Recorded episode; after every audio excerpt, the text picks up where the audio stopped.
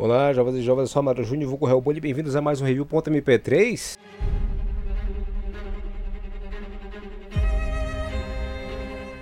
E hoje um review.mp3 diferente, porque normalmente eu falo de filmes aqui, mas hoje eu vou falar de um HQ. Eu recentemente assisti Adão Negro, e você pode ouvir o review.mp3 do Adão Negro, que eu gravei recentemente.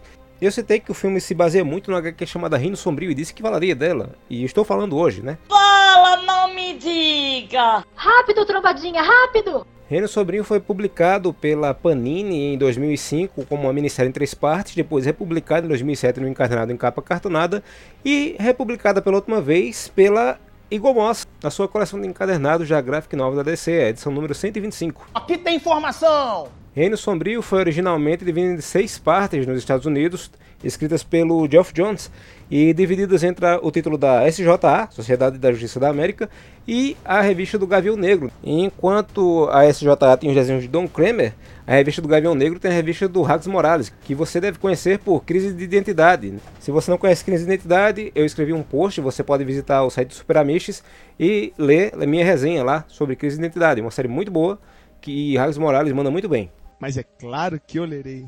A história de Reino Sombrio é uma consequência de uma série de acontecimentos prévios. Previously on Danganronpa.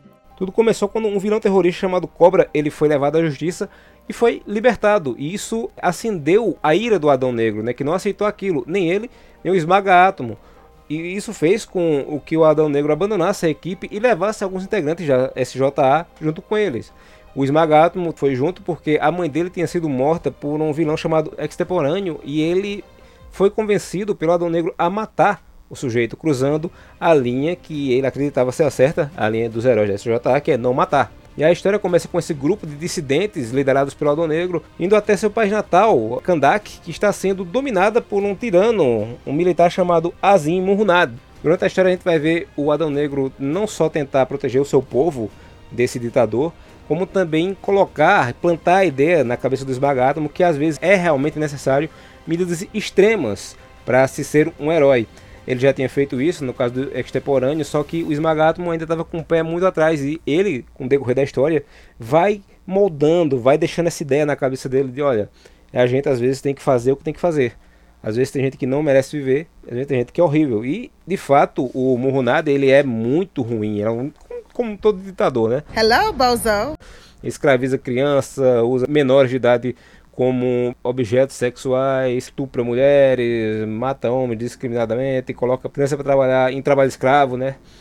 E ele mostra tudo isso ao Esmagátomos do Adão Negro e ele vai ficando cada vez mais revoltado. Isso não se aplica tanto aos outros heróis, né, que compõem essa equipe do Adão Negro, né, que são Fundamental, o Eclipso, que tem uma pedra mística onde ele aprisionou um demônio, a Nêmese e o Borés, que é tipo uma versão meio animalesca do, do Gavião Negro, né? Lembra muito o Gavião Negro no Reino do Amanhã, inclusive, né? Que ele tem aquela forma mais animal. E eles já são tanto quanto revoltados já, estão meio, meio caminho andado. Obviamente a Sociedade da Justiça não gosta muito dessa história e o Gavião Negro, que já foi o líder, agora não está sendo mais o líder porque é um tanto quanto esquentado. Ele quer ir atrás do Adão Negro, né? Quer resolver essa parada, bater de frente mesmo. E apesar de não matar o Gavião Negro, ele é um tanto quanto extremo. Tem uma cena em que um, um vilão de segundo lá tá com as pessoas como refém, ele tem tipo uma varinha mágica lá, e quando ele vai atacar o Gavião Negro, ele tá com poucas ideias. Ele anda com um machado e com a massa dele, né? Ele joga o machado e arranca o braço do cara. Ele não deixa o cara morrer, mas ele tá bem puto, né? E isso deixa o pessoal da sociedade meio tipo, calma aí, bicho. Tu pode também perder o controle a qualquer momento. Rapaz, o Moreno tá ignorante, né, cara? Que é isso, Moreno? Você não é assim, tem a calma morena. E quem tá na liderança do, do grupo é o Senhor Incrível, que eu não entendo porque é mais um daqueles casos né, no Brasil que a tradução do nome não condiz com todos os desejos do uniforme, porque o Senhor Incrível tem um T na cara, tem um T em todos os seus penduricalhos, né? Todo o seu, seu, seu maquinário. E porque ele é em inglês é Mr. Terrific, né? E aqui virou o Senhor Incrível. Não, não sei se teria outro nome para colocar com T, mas Senhor Incrível não ajuda muito, até porque tem o Senhor Incrível do Quarteto Fantástico. Quem foi que fez essa bagunça? Mas é isso, eles vão lá.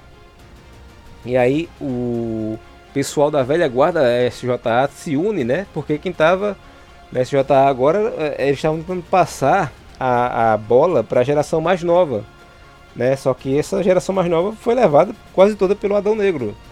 E eles agora vão lá invadir Kandak para tentar trazer os amigos deles de volta e parar o Adão Negro. O Gavião Negro ele reclama a liderança nesse, nesse grupo, né? Dessa, nessa empreitada para poder resolver isso de uma vez. O pessoal fica meio reticente lá, tá meio assim com ele porque ele tá muito violento, mas acaba deixando. O grupo se divide. O, o Jay Garrick ele não é muito a favor e tal, mas tem uma galera que acaba confiando nele.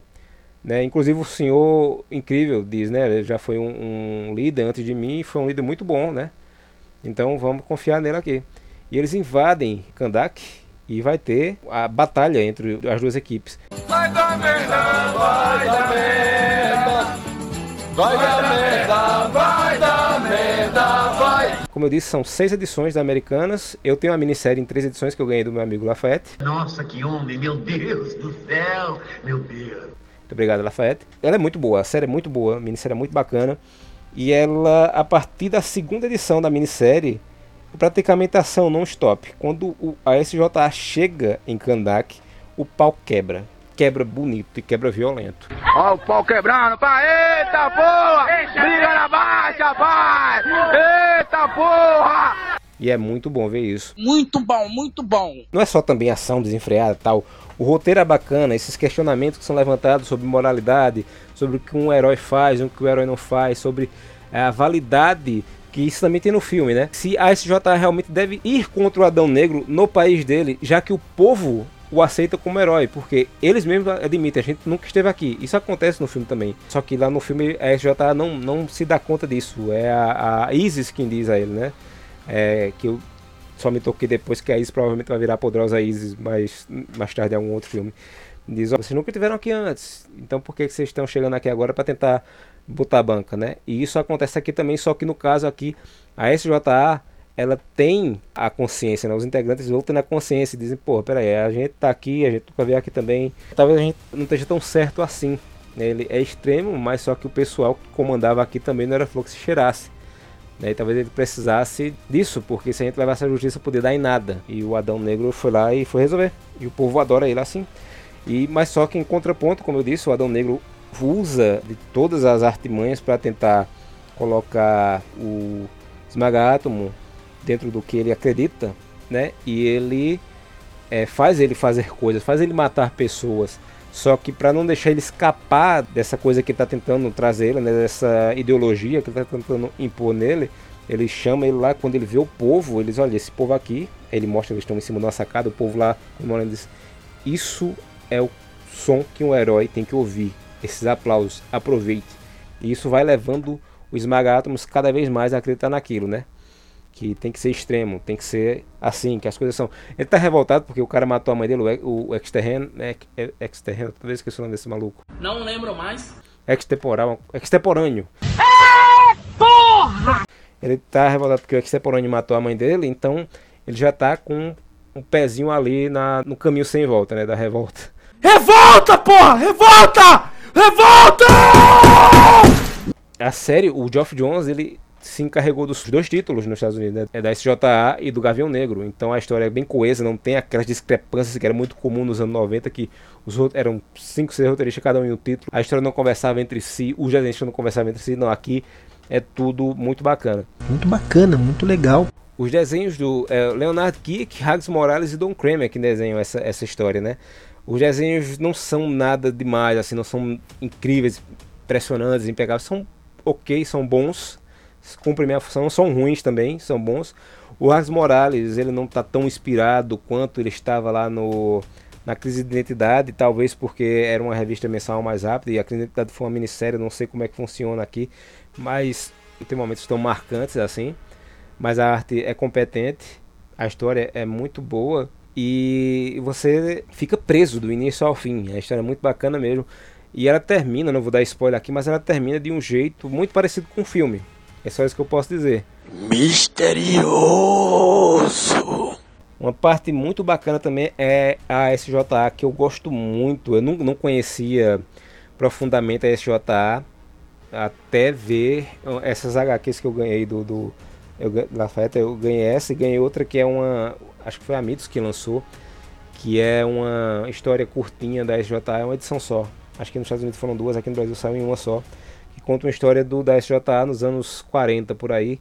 E eu me apaixonei pelos personagens, principalmente pelo o, o Doutor Meia-Noite, que virou meu favorito, que é uma espécie de uma mistura de Batman com Demolidor. Ele é um médico que é cego e ele também é um vigilante uniformizado que ele coloca óculos especiais que permitem ele enxergar e ele luta pra caramba. É tipo Batman, só que sei lá, mais mais simpático, por assim dizer. Você é um rapaz simpático, agradável. O Pantera é maravilhoso também. Eu queria ver muito o filme do Pantera. Acho que ia ter muita confusão com o filme com o Pantera Negra, mas o Pantera, o ex-boxeador, o, o Ted Grant, ele, ele daria um ótimo filme de ação, creio eu. Cara, não podia botar o Scott Adkins pra fazer, bicho. Ia dar alta cena de porrada.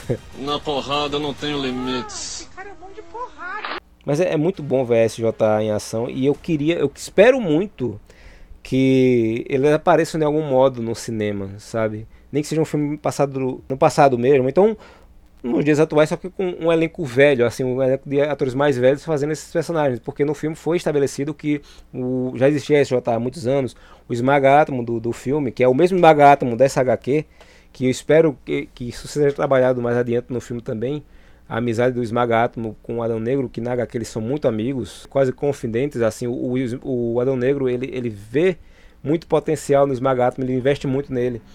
Eu espero que isso aconteça no filme, né? Porque no, no filme ele é muito um alívio cômico, mas é muito secundário, assim, ele não, nunca tá numa cena principal. Ele é a Ciclone, eles nunca são focos, assim, ele, o filme se foca mais no Gavião Negro, no Senhor Destino e no Adão Negro, obviamente, que é, e é o protagonista, né?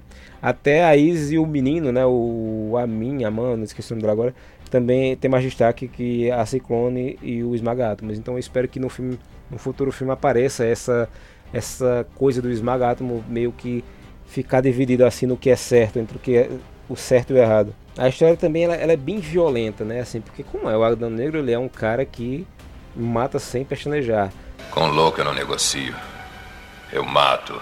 Só que o, o, o Adão Negro ele mata, mas o, o Gavião Negro é o tanto quanto violento. Ele não mata, mas ele é bem violento. E o quebra-pau é bem intenso. E isso é, é, bem bacana também. Você é doente, cara! Então, se você quiser ir atrás da, dessa história, como eu já disse, tem três opções, né? Tem a minissérie em três partes da Panini, com aquele papel de, de mensal de antigamente, aquele papel poroso, né? Eu esqueço, sempre esqueço o nome desse papel. Deve ser a versão mais, mais baratinha que você encontra. Você encontra também a versão encadernada, né, em capa cartonada, e a versão em capa dura, que se você mora numa cidade que tenha encalhes em banca, possivelmente você encontre lá encalhes da, da Eagle Moss. Se não, internet normalmente se vende muito caro essa versão, então dê preferência ao capa cartonada ou a minissérie em três partes que você acha que acha baratinho. Eu não fiz a pesquisa assim que normalmente eu faço, né? Mas eu creio que acho barato.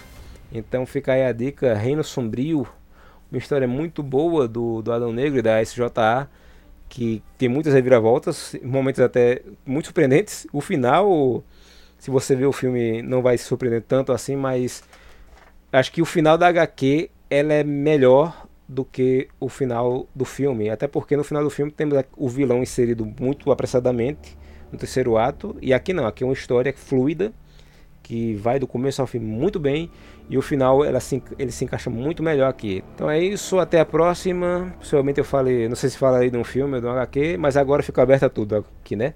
Seja o que Deus quiser. Pode, pode ser eu, pode ser outra pessoa, né? O review.mp3 é aberto a todo mundo do site.